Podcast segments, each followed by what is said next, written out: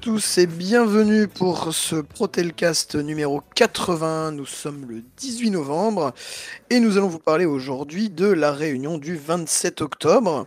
Je suis en compagnie de Stéphane. Bonjour à tous. Et de Romain. Bonjour à toutes et à tous. Euh, Sylvie ne sera pas des nôtres aujourd'hui, elle n'est euh, pas là en ce moment, mais elle nous reviendra dès le mois prochain.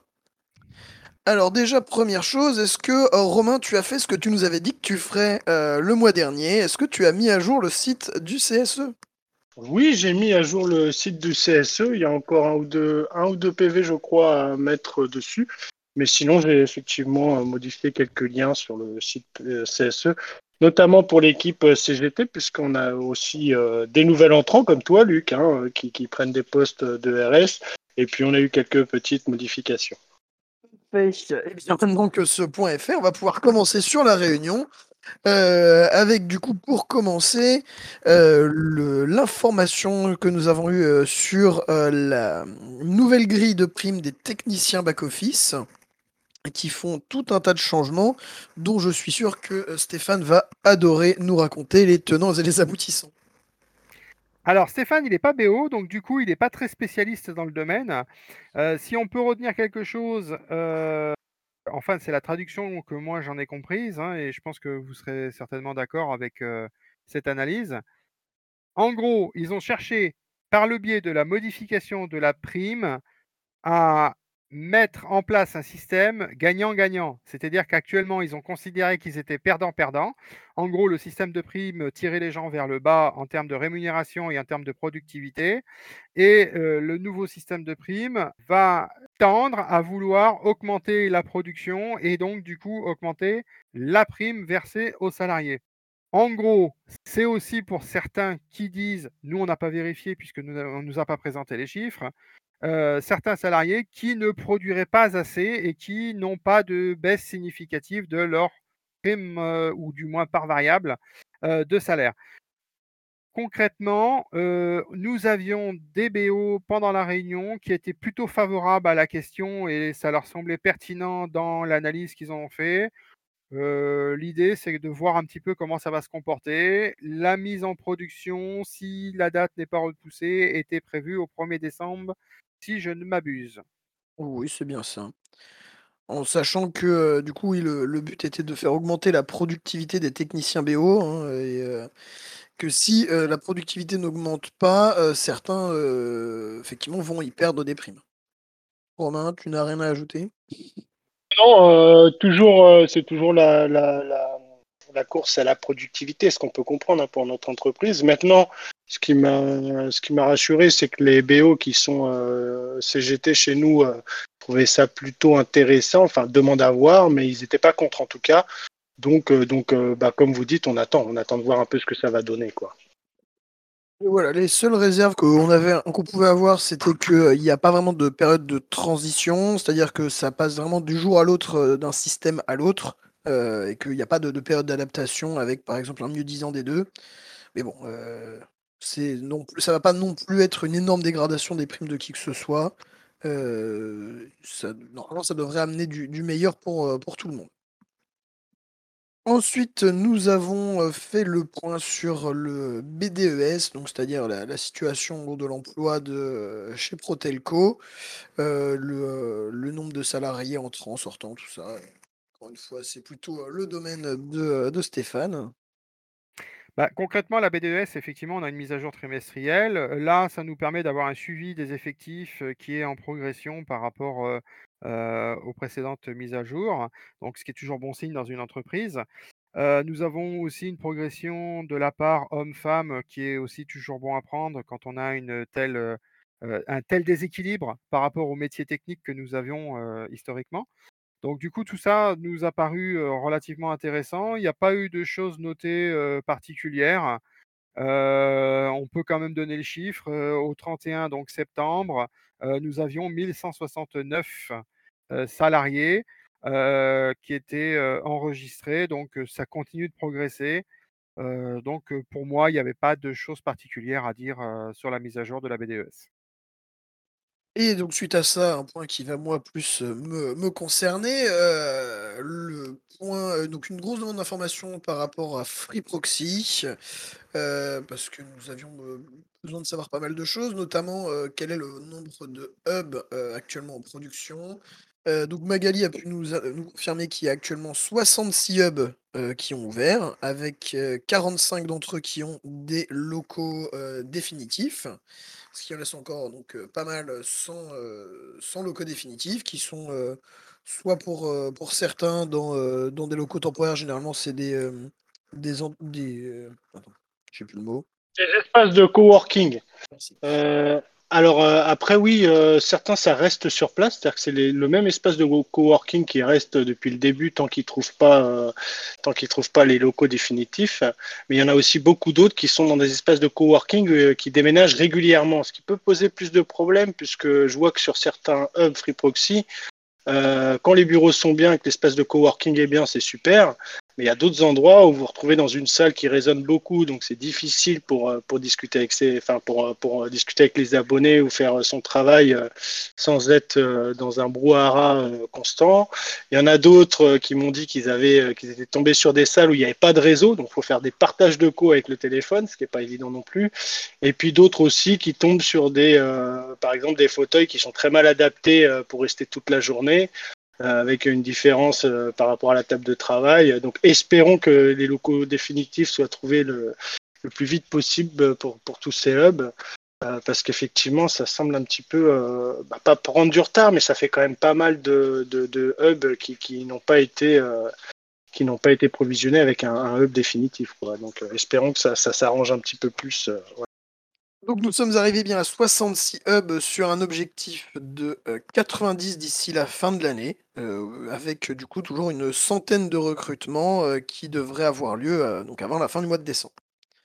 Nous avons d'ailleurs aussi pu, pu remarquer que, l'annuaire des hubs qui est mis à notre disposition au niveau des élus n'est, pas à jour et donc il y a certains hubs dont on n'a aucun contact, point qui doit, être normalement corrigé, même si, je ne sais pas si ça a été fait entre-temps. Heu et heu, nous avons aussi essayé de faire un peu un point sur, heu, le, développement des cellules de volants, donc qui sont, rattachées à un hub, mais qui font du traitement sur n'importe quel hub, en renfort, sur, lequel nous on trouve que c'est pas forcément très adapté aux besoins de de ce que peuvent avoir les proxys. Déjà, c'est des horaires assez compliqués pour les salariés qui les font, puisqu'ils font généralement que du week-end. Enfin tous les week-ends ils sont ils sont au boulot et du coup ils sont pas là en semaine pour les faire des remplacements sur les jours où il peut y avoir besoin.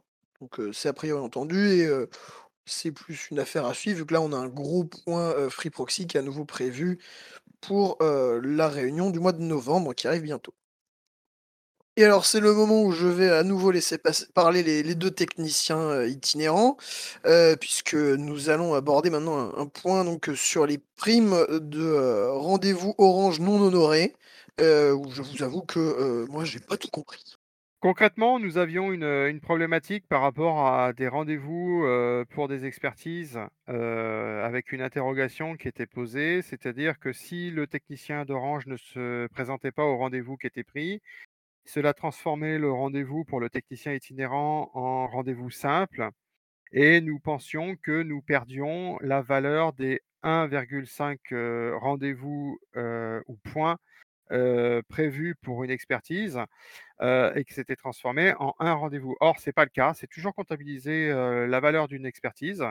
Donc du coup, le point n'était pas forcément, «pertinent» entre guillemets ou du moins ça a permis d'éclairer le sujet pour être clair.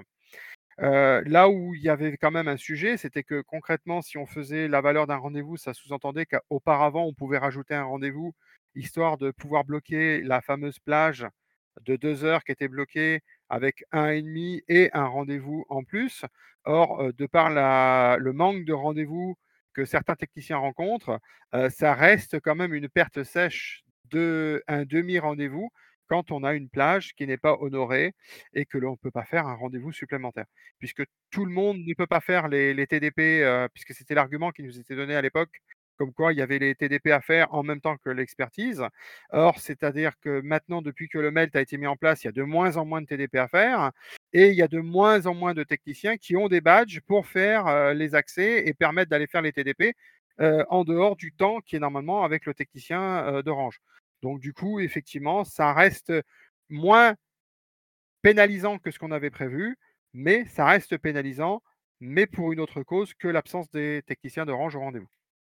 Ouais, euh, Stéphane a raison. Et après, ça dépend vraiment des, secteurs parce que effectivement, euh, vous avez le technicien qui est absent, le technicien Orange qui est absent. Alors attention, les 1,5, c'est à condition de faire le rendez-vous derrière. Voilà, c'est ce, ce, qui, a été dit.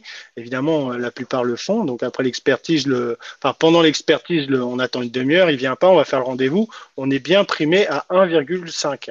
Et après, on pouvait éventuellement faire des TDP. Alors ça dépend des secteurs. Il y en a, il y en a qui n'ont pas de TDP euh, qui peuvent pas non plus rajouter des rendez-vous. effectivement, s'ils ont euh, trois expertises dans la journée, ils sont perdants. Il y en a d'autres qui, euh, qui bah, ça peut être positif, puisque effectivement, vous êtes primé 1,5. Vous, faites votre rendez-vous, vous avez le temps encore pour un autre rendez-vous, et puis euh, soyons fous, un TDP, là c'est bien pour les primes. Donc vraiment, ça dépend des, secteurs. Hein. Mais en tout cas, c'est bien que ce soit compté en 0,5. Et, du coup, la, deuxième partie de, la problématique des rendez-vous avec les absences de techniciens Orange sur les, sur les rendez-vous d'expertise euh, venait rejoindre en fait la deuxième partie qui a été beaucoup plus longue, avec le fait que l'on constatait que nous avions euh, un manque d'approvisionnement en rendez-vous des techniciens sur certaines zones, qui sont malheureusement de plus en plus grandes, et des, solutions ont été évoquées par rapport à, cette possibilité, puisque qui dit pas de rendez-vous à remplir le planning dit une part variable du salaire qui est forcément en baisse. Or, cela incombe bien au, à l'employeur de pourvoir un rendez-vous, puisque ce n'est pas du fait du salarié d'inventer des rendez-vous qu'il n'a pas, même si on a effectivement le petit bouton plus. Mais pour ça, il faut-il qu'il y ait encore des rendez-vous dans le petit bouton plus sur les plannings de GTI. Donc concrètement, les seules solutions qui s'offrent, entre guillemets, ou qui, ont été envisagées, bah, elles ne sont pas nombreuses, puisqu'il y a une clause de mobilité dans nos contrats, mais qui est très restrictive, puisqu'elle se réserve uniquement à ce qui est inscrit sur votre contrat. Donc en gros, soit Paris ou la région d'affectation que vous avez dans votre contrat. Toute autre destination doit demander votre aval, puisque ce n'est pas mentionné dans votre contrat, donc il n'y a aucune mobilité possible. La France entière n'étant pas une zone, puisque les zones sont soit les anciens départements, soit les, nouvelles, les anciennes régions, pardon, ou les nouvelles, les, nouvelles régions en fonction de l'ancienneté des contrats. Donc du coup, concrètement, ça reste du, bah, du commun accord, c'est-à-dire de, l'esprit de trouver des compromis. soit vous ne pouvez pas bouger de votre région et à ce moment-là, bah, il faudra faire des zones beaucoup plus grandes dans la même journée pour avoir un nombre de rendez-vous suffisant sur vos plannings afin de remplir vos plannings d'un nombre de rendez-vous suffisant pour avoir la part variable à 100%.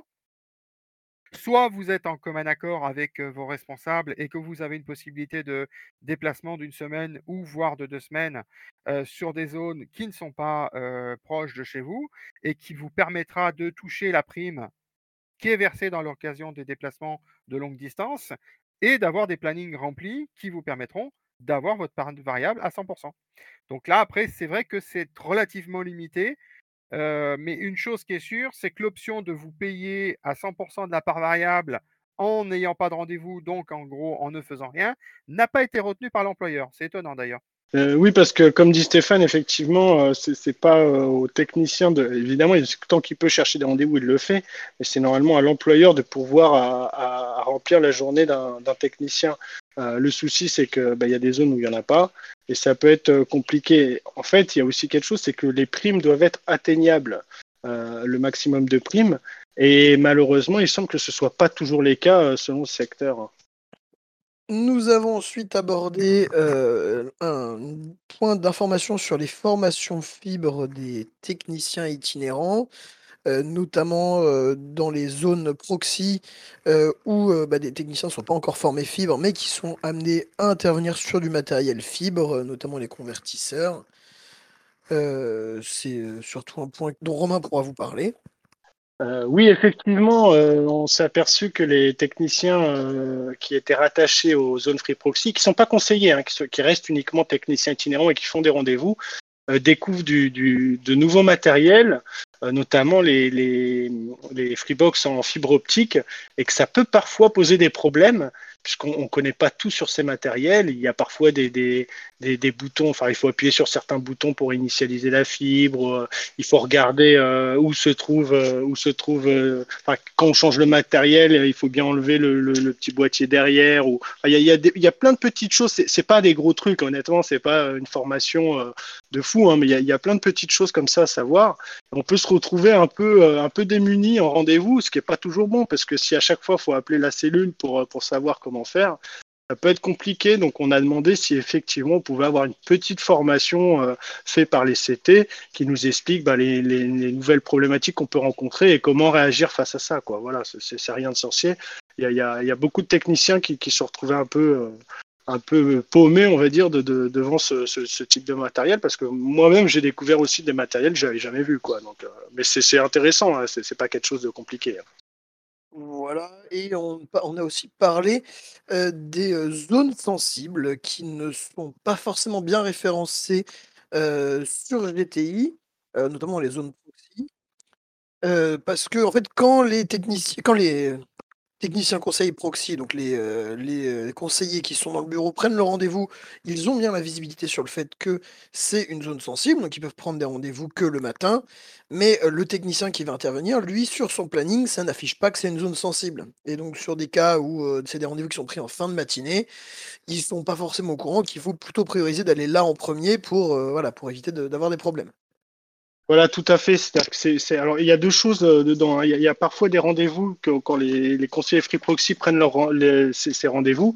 Parfois, c'est carrément pas noté zone sensible. Mais ça, ça semble être un bug. La plupart des anciennes zones sensibles ont été euh, remis sur, sur, les, sur les Free Proxy.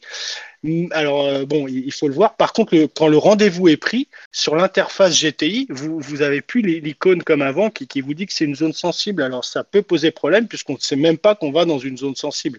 Alors, il y a ça comme problème. Et puis, il y avait aussi des rendez-vous qui étaient pris entre 11h et 13h, alors qu'on avait dit que vraiment on s'arrêtait à midi et que l'idéal c'était de les mettre le plus tôt le matin. Euh, voilà, donc ça il faut faire attention parce qu'on a eu quand même des, accidents euh, chez nos techniciens avec les zones sensibles. Donc euh, bon, on nous a dit que ça allait être corrigé, qu'ils allaient surveiller tout ça, mais voilà, il, faut, il, faut, il faudrait que ça soit fait assez vite parce que c'est quand même quelque chose d'assez critique et qui peut être vraiment, qui, on peut avoir des résultats vraiment mauvais avec ça. C'est pas quelque chose de, c'est pas quelque chose d'anodin, je, dirais. Hein. Je sais pas ce que vous en pensez vous autres, mais la vraie problématique, c'est qu'effectivement les zones sensibles existent, mais qu'elles ne sont pas retranscrites et lisibles pour tous les personnels entre guillemets qui interviennent sur ces dites zones, que ce soit des techniciens proxy, que ce soit des techniciens conseils, euh, ou que ce soit tout simplement des techniciens itinérants. Donc la vraie raison, c'est de bien réinstaurer une, un process qui permet de bien enregistrer qu'une zone sensible, elle est sensible pour tout le monde et que on n'envoie pas un technicien à un horaire qui ne correspond pas à une zone sensible. C'est moi j'ai que, que ça à rajouter. Oui, tout à fait. En, fait, il y a aussi le, fait des renforts. Moi, je m'en suis aperçu parce qu'il y avait, parce que bon, on connaît plus ou moins sur le secteur où on a, où on va, les zones sensibles. Donc, quand on voit l'adresse du rendez-vous, on peut se dire, ah tiens, c'est une zone sensible. Il faut mieux que j'y aille tôt.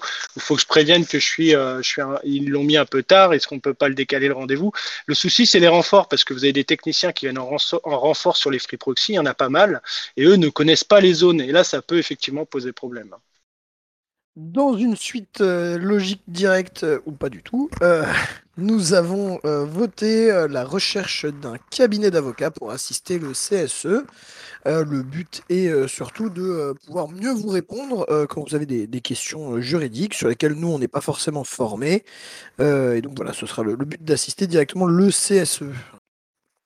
Là encore, l'avis éclairé de notre spécialiste Stéphane concrètement, nous avions voté la recherche euh, sur le principe d'avoir un cabinet d'avocats pour assister les CSE. Euh, c'est ni plus ni moins de façon à avoir des réponses validées juridiquement et non pas des interprétations que nous, élus, pourrions faire, et ceci dans le cadre de nos missions qui nous sont allouées. Donc là, on est bien dans le cadre du CSE, donc de l'assistance aux salariés en passant par, tout ce qui concerne les conditions de travail, la sécurité et autres. Donc, pour aller un petit peu plus loin sur la question, donc la réponse a été, positive de faire la recherche. nous soumettrons donc ce mois-ci, donc mois de novembre, deux dossiers, donc deux avocats que nous avons contactés qui nous ont rédigé des propositions. Et donc du coup, on pourra vous donner lors du prochain Protelcast la réponse, si un cabinet a été choisi. Et enfin, pour terminer, nous avons fait à nouveau un vote sur des formations pour Stéphane notamment et un autre élu sur les questions économiques liées au CSE. Rien de spécial hein, dans l'idée de ce qu'on a dit depuis le début. plus on est formé, mieux on peut répondre de façon sûre à toutes les interrogations que se posent les salariés et que c'est essentiellement pour les salariés qu'on on entreprend de faire ces formations donc du coup, on a le budget. C'est dommage de s'en priver. Voilà, donc nous avons fait le tour de ce qui a été abordé dans cette réunion. Mais on va quand même faire, je pense, un petit point sur la distribution des chèques cadeaux qui a eu lieu normalement hier par rapport à nous. donc Stéphane va sûrement mieux vous expliquer que moi la répartition que nous avons pu mettre en place.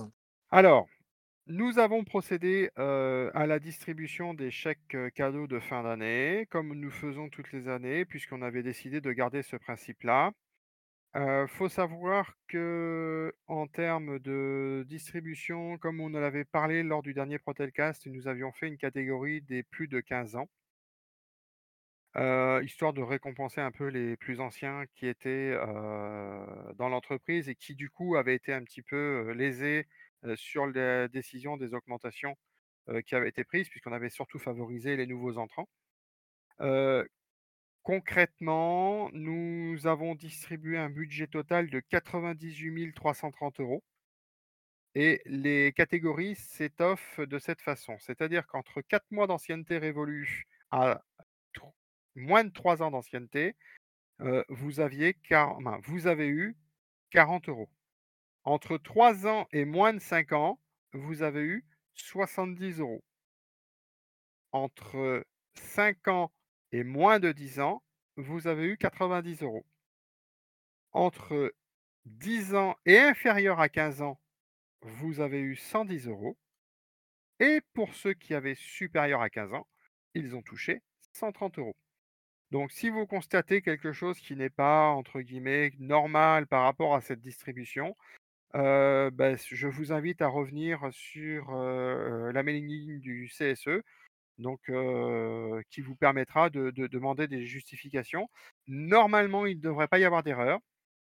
Il y a une autre règle importante à prendre en compte, c'est-à-dire que la distribution a été arrêtée avec des effectifs au 31 octobre. Une ancienneté calculée au 31 décembre 2022 et donc, il est normal que quelqu'un qui n'avait pas encore atteint le seuil à présent et qui ait déjà reçu son chèque cadeau, on va dire ça comme ça, ait peut-être passé la frontière au-dessus alors qu'il n'a pas encore l'ancienneté. une autre règle importante à savoir, c'est que le jour de distribution ayant été hier, toute personne entrant et qui aurait eu l'ancienneté dans l'entreprise ne percevra pas de chèque cadeau de fin d'année. Pourquoi? Parce qu'on considère que si elle arrive maintenant et même si elle a l'ancienneté, c'est qu'elle avait dû toucher la même chose de son ancienne entité, d'où elle vient. Une autre chose a été décidée, c'est que on a arrêté à date, c'est-à-dire que toutes les personnes qui sont en instance de licenciement et de donc en préavis de départ qui n'est pas obligatoire d'être exécuté, ont été retirées des listes et arrêtées donc à la date de leur dernier jour. Donc si elles ne sont pas présentes au 31 octobre, elles ne percevront pas non plus de chaque cadeau de fin d'année. Pour les autres particularités, bah, je vous invite à nous envoyer un mail afin de, pouvoir les préciser et de les répondre le plus justement possible. Je ne sais pas si j'ai été clair sur cette distribution. C'est un peu technique. on, va, essayer de faire un petit document écrit avec le tableau qui résume le tout. Ça permettra quand même de vérifier, mais normalement, on a vérifié plusieurs fois. On ne devrait pas avoir d'erreur en ayant mis les, butées que je viens de vous expliquer. Voilà qui conclut notre épisode de 80 du Protelcast. Euh, donc, euh, comme je vous le disais, cette, euh, émission concernait donc la réunion du mois d'octobre. On a mis pas mal de temps avant de pouvoir l'enregistrer. Le la prochaine réunion pour nous, donc c'est jeudi 24, et on devrait cette fois pouvoir bien s'organiser pour vous enregistrer le Protelcast dès le 25. donc, le, le nouvel épisode arrivera très vite. Je vais donc euh, vous souhaiter à tous une très bonne journée, euh, ou soirée, ou ce que vous voulez. Euh, à bientôt Stéphane. À bientôt Luc. Au revoir à tout le monde et bonne écoute. Au revoir Stéphane et Luc, et puis bonne journée à tous et bon courage pour ceux qui travaillent. Et bonne journée à toi aussi Romain, et on se retrouve donc le mois prochain. Bonne journée à tous.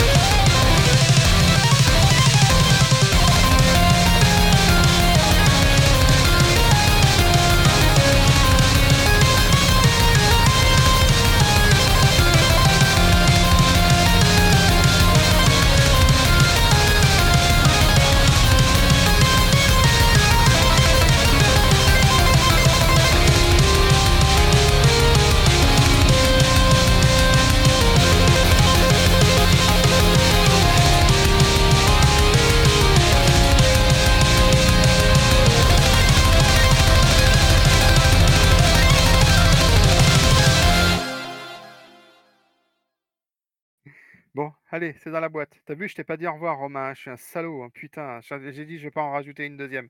Ça fait. euh, Ouais, tu genre dis le même mec pas au revoir. Oh là là. Quel